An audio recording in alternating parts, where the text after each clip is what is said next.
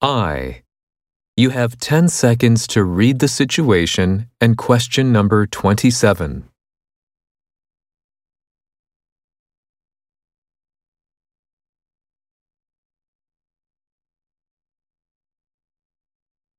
Traffic is very congested in the south part of town right now, especially near the airport. If you are heading there from the north or the west, you'll want to stay clear of Highway 2, where there's been a serious collision.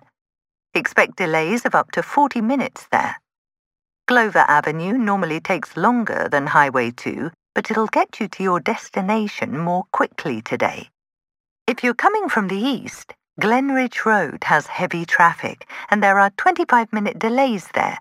Lambeth Drive, on the other hand, is relatively clear on that side of the city. Now, mark your answer on your answer sheet.